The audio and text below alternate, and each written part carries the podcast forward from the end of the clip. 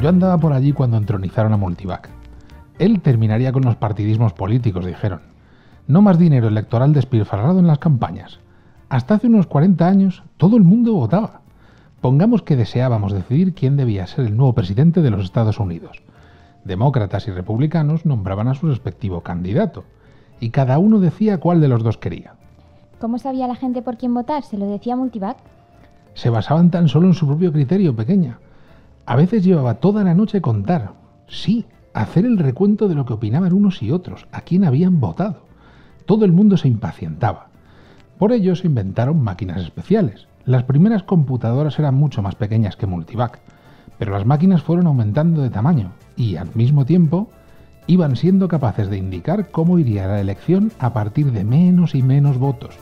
Por fin construyeron Multivac, que puede preverlo a partir de un solo votante.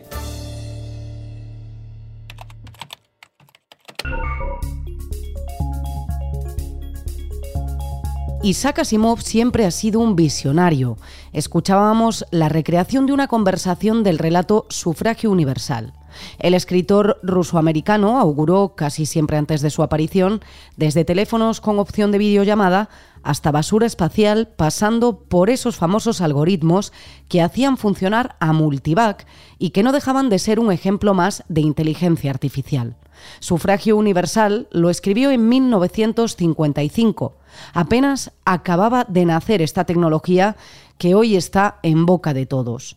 Cuando las máquinas sustituirán al ser humano ha sido uno de los principales temores con los que argumentaban los escépticos respecto al empleo de esta tecnología. Pero los problemas que están surgiendo en este nuevo boom trascienden a esta tesis empleada en infinidad de distopías. Por cierto, una de las últimas, la novela Sinsonte del autor Walter Tevis, donde las máquinas, robots, han destruido los libros para evitar la culturización de un ser humano que ya ni sabe lo que es leer. Soy Andrea Carrasco y hoy en el debate hablamos de las últimas polémicas relacionadas con aplicaciones basadas en inteligencia artificial que ponen en tela de juicio la ética en el empleo de esta y han dejado al descubierto la ausencia de un marco legal con el que proteger a los usuarios. Hoy en el debate, el podcast diario del debate.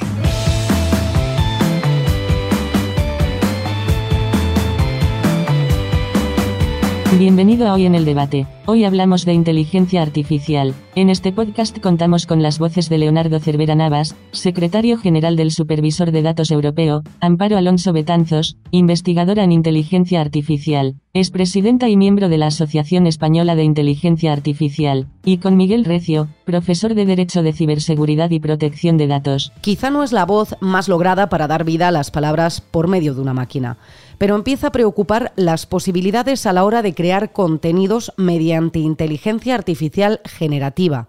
Esto ocurrió esta semana. Lo primero que me vino a la cabeza, ¿pero qué has hecho? Y, luego ya me di cuenta, digo, ah, no, no es su cuerpo, porque yo la conozco.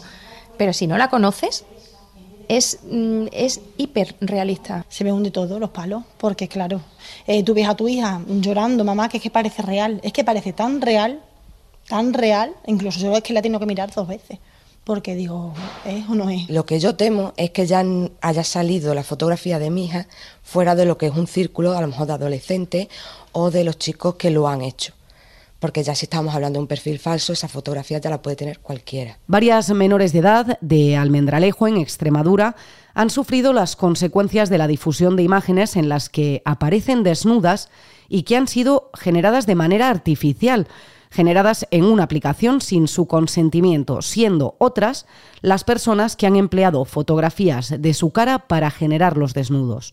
El caso de estas jóvenes de Almendralejo ha reabierto el debate sobre la necesidad de regular la aplicación de la inteligencia artificial y dónde están sus límites. Echa más leña al fuego la denuncia del actor que puso su voz en los audiolibros de Harry Potter. Stephen Fry asegura que mediante esta tecnología han copiado su voz y se ha utilizado para la narración de un documental, sin su consentimiento, claro. Si alguien se toma la molestia de, leer las mm, últimas declaraciones del creador de la inteligencia eh, artificial generativa, acaba de decir, bueno, yo pensé que esto se hacía para esto y esto y esto, Pero ahora me he dado cuenta que he puesto en riesgo la existencia del mundo.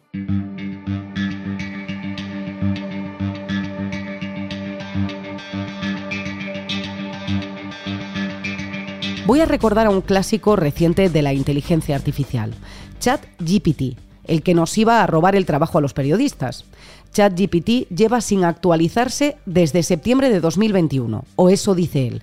Así que cuando le preguntamos si falta legislación sobre la inteligencia artificial, desconoce que la Unión Europea trabaja ya en la primera ley de inteligencia artificial. Leonardo Cervera Navas es el secretario general del Supervisor Europeo de Protección de Datos. Llegó a la Comisión Europea a finales de los años 90 y desde entonces ha trabajado en el sector de los datos y protección a las instituciones europeas. Buenas tardes, Leonardo, ¿cómo estás? Hola, buenas tardes. Muy bien, gracias. Primero me gustaría preguntarte qué es y cómo trabaja el Supervisor Europeo de Protección de Datos. Pues el supervisor es una de las eh, instituciones de la Unión Europea. Hay muchas, eh, algunas son muy conocidas, como la Comisión Europea o el Parlamento Europeo, y pues el supervisor es menos conocida, pero es una de las instituciones que está aquí en Bruselas y nuestro mandato es velar por que se cumpla con la protección de datos en, en la Unión Europea. Bueno, esta entrevista llega eh, a raíz de, varias polémicas que han surgido por eh, el empleo de la inteligencia artificial. Por un lado, el, robo de la voz de, las personas, bueno, que es parte de la identidad, y también este episodio que ocurrió en Extremadura con las fotos de las menores que con su cara pues, han generado eh, fotos de desnudos. Y entonces yo quería preguntarte, ¿realmente estamos protegidos frente a la inteligencia artificial? La respuesta es eh, a la vez de sí y no. Eh, hmm. estamos protegidos eh, hasta cierto punto porque hay normativa ya existente que se aplica a todos estos hechos de, naturaleza penal o, responsabilidad civil, pero mm, al mismo tiempo no estamos protegidos porque sea una cosa tan nueva. Hmm. nosotros pensamos que requiere de una regulación específica y moderna. Y es por eso por lo que la Unión Europea ha puesto sobre la mesa este primer reglamento hmm. en el mundo ¿eh? sobre la, inteligencia artificial y esperamos que tendrá un efecto global, ¿no? Y de la misma manera que cuando aprobamos la normativa sobre protección de datos hace ya muchos años, pues todo el mundo nos siguió, pues es lo que queremos hacer ahora, lo que llamamos el efecto Bruselas, es decir, que al, ser nosotros los primeros, pues el mundo entero nos copie.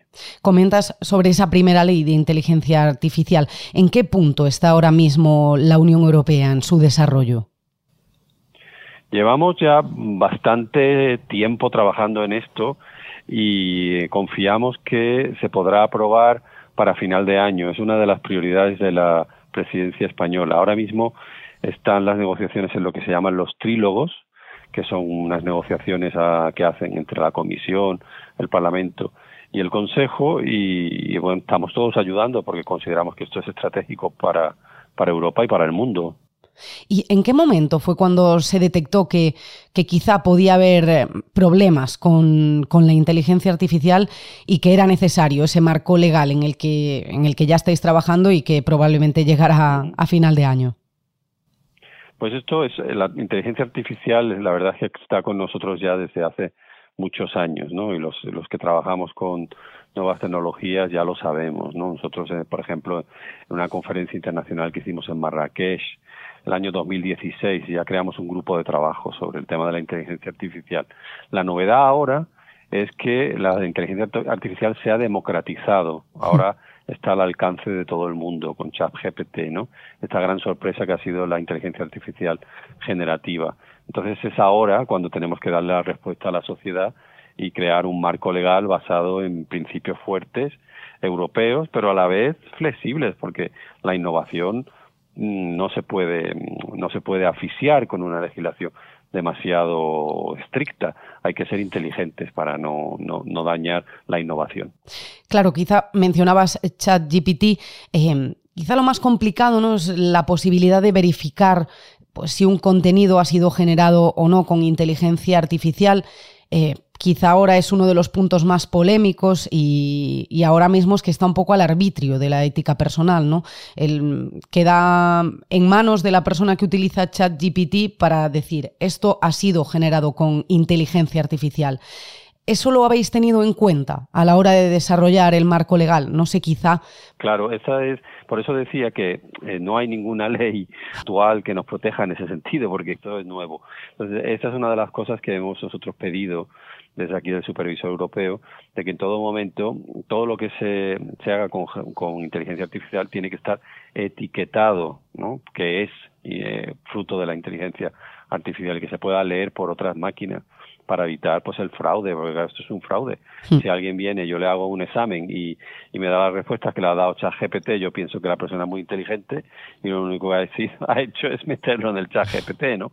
Entonces, esto mm, es muy importante que la ley lo, lo prevea y también que la ley esté basada en, en una, una aproximación muy ética. Esto es uno de los problemas que se ha perdido. Hay una desconexión muy grande hoy en día entre la tecnología y la ética. Y esto nos puede llevar a sitios muy oscuros. Hay que concienciar a los ingenieros y a las empresas de que tienen que agarrarse a la ética muy fuerte. Y ¿Existe alguna clave que nos pueda indicar cuando una aplicación o herramienta que está basada en esta tecnología es fiable? Pues la verdad que ahora mismo no hay muchas claves. Por eso es por lo que necesitamos, además urgentemente, la claridad que da la ley, ¿no? cuáles son los requisitos, ¿no? cómo se puede una empresa, cómo puede conseguir eh, la aprobación del sello de que lo que está haciendo es seguro y, fiable. En la ausencia de esto, pues hombre, hay algunas indicaciones que sirven para saber si la, esta aplicación es de fiar o no. Una muy clara es si cumplen con la normativa de protección de datos, por ejemplo si uno ve que hay, hay protección de datos por medio, eso demuestra que es una empresa seria, ¿no? Y normalmente si se ha preocupado por la privacidad, pues se habrá preocupado por otras cosas. El nivel de transparencia también de la aplicación, si explica qué es lo que hace, cómo, cómo toma las decisiones, todo eso son indicadores que te ponen en la pista de si es algo bien hecho o una cosa de andar por casa, ¿no? Este marco legal quizá ayudará a confiar de nuevo un poco más en la inteligencia artificial porque existe bastante escepticismo. Bueno, siempre ha existido, ¿no? Pero parece que, ha ido evolucionando, que la postura antes era que iba a sustituir al humano en determinadas tareas y ahora es ya el problema no este de los deepfakes. Pero ¿crees que, esta normativa legal ayudará a confiar en esta tecnología? Seguro, seguro que va a ayudar. Eh, la, ley siempre trae claridad y sobre todo si la ley viene acompañada de una, digamos, una policía, sobre todo una policía a nivel europeo que sea capaz de actuar cuando alguien está haciendo un mal uso de la inteligencia artificial. El problema no es la tecnología en sí, el problema es el más uso de esa tecnología, pues sobre todo por actores malintencionados. Entonces, para esas circunstancias tiene que haber una policía, por decirlo así, ¿no? Entonces yo creo que todo esto va en la buena dirección, va a ayudar, pero por supuesto todavía hay mucho trabajo por hacer y, y dependerá de cómo de responsables sean los, los actores para que se ganen o no la confianza de la gente. Si los gobiernos empiezan a utilizar la inteligencia artificial para machacar al personal, pues mm, la gente no confiará.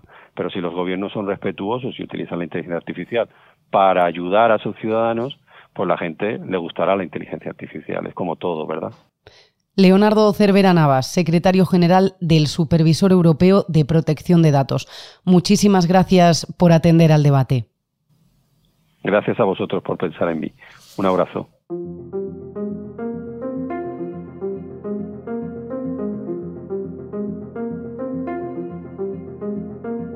Los países miembros de la Unión Europea estaremos protegidos más pronto que tarde, aunque sorprende la dificultad para controlar, por decirlo de algún modo, la tecnología. El marco legal en el que trabaja Bruselas es un primer paso, pero todavía queda mucho por hacer.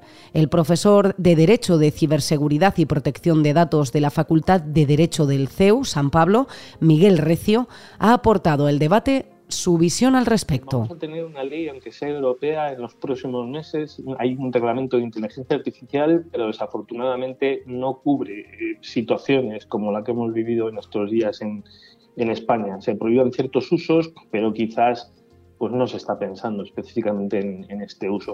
Obviamente tenemos diferentes jurisdicciones eh, dentro de la Unión Europea, pues esa ley va a ser un reglamento directamente aplicable, pero si pensamos ya en otro tipo de legislación, eh, cada Estado miembro, incluso país, cada país alrededor del mundo, pues tiene sus propios intereses, tiene su jurisdicción y sería realmente difícil crear una ley para todos los países alrededor del, mundo. Seguramente va a haber países donde no hay esa tradición. En la Unión Europea tenemos un marco jurídico que trata de proteger a los eh, ciudadanos, a las personas, pero puede haber otros países donde no exista absolutamente ningún marco jurídico y se esté creando tecnología eh, pues con, con, determinados fines, o al menos se esté haciendo un uso de la tecnología que sería ilícito y no sería ético como tal. Con todo, Miguel Recio nos deja una reflexión. Hay que ser rápidos cuando hablamos de poner coto a la tecnología. El derecho no puede ir por detrás de la tecnología y quizás en estas cuestiones concretas debe, debe ir a la par o incluso adelantarse en la medida de lo posible.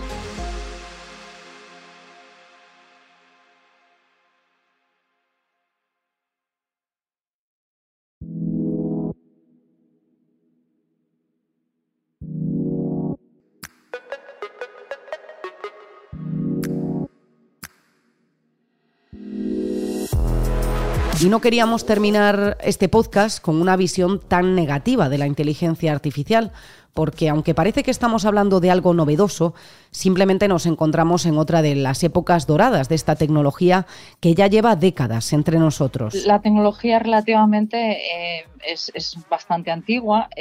ya en los años 50, eh, el profesor Alan Turing, que fue considerado padre de la inteligencia artificial, publicó un artículo suyo donde hablaba eh, sobre que las máquinas podrían competir con los humanos en aspectos intelectuales, ¿no? Y que podrían ser creativas. Y ya sentó las bases de lo que podría ser la inteligencia artificial. Eh, con este nombre, digamos que eh, comenzaría la disciplina en el año 1956. Se reunieron una serie de científicos en, en un college americano para una escuela de verano en el Dartmouth College y ahí pues eh, había gente que hacía cosas que hoy en día eh, hacemos en inteligencia artificial, ¿no? Como aprendizaje, razonamiento, etcétera.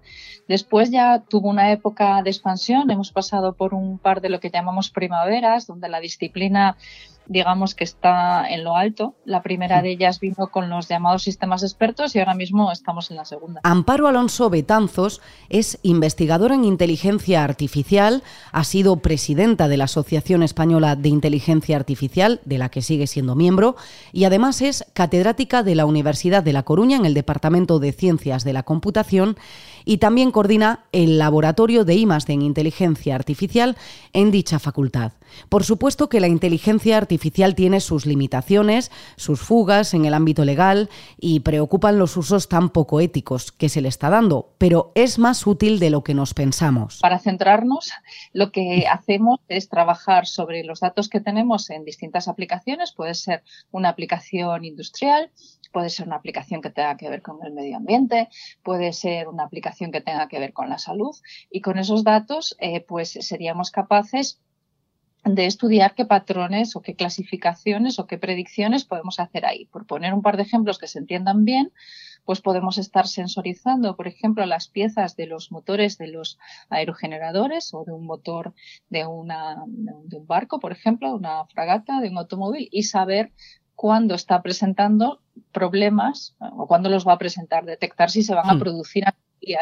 Con un tiempo de previsión de forma que puedas pedir la pieza, arreglarlo, etcétera, y no, estar trabajando en lo que llamamos el mantenimiento eh, preventivo actual, donde las piezas se cambian cada X tiempo. el aprendizaje automático también vale para diagnosticar o, monitorizar, por ejemplo, cosas que hicimos, eh, pacientes eh, durante el embarazo para saber si ese bebé tiene algún tipo de posible riesgo cuando nazca. Es decir, tiene muchísimas aplicaciones en casi cualquier entorno en el que uno pueda pensar.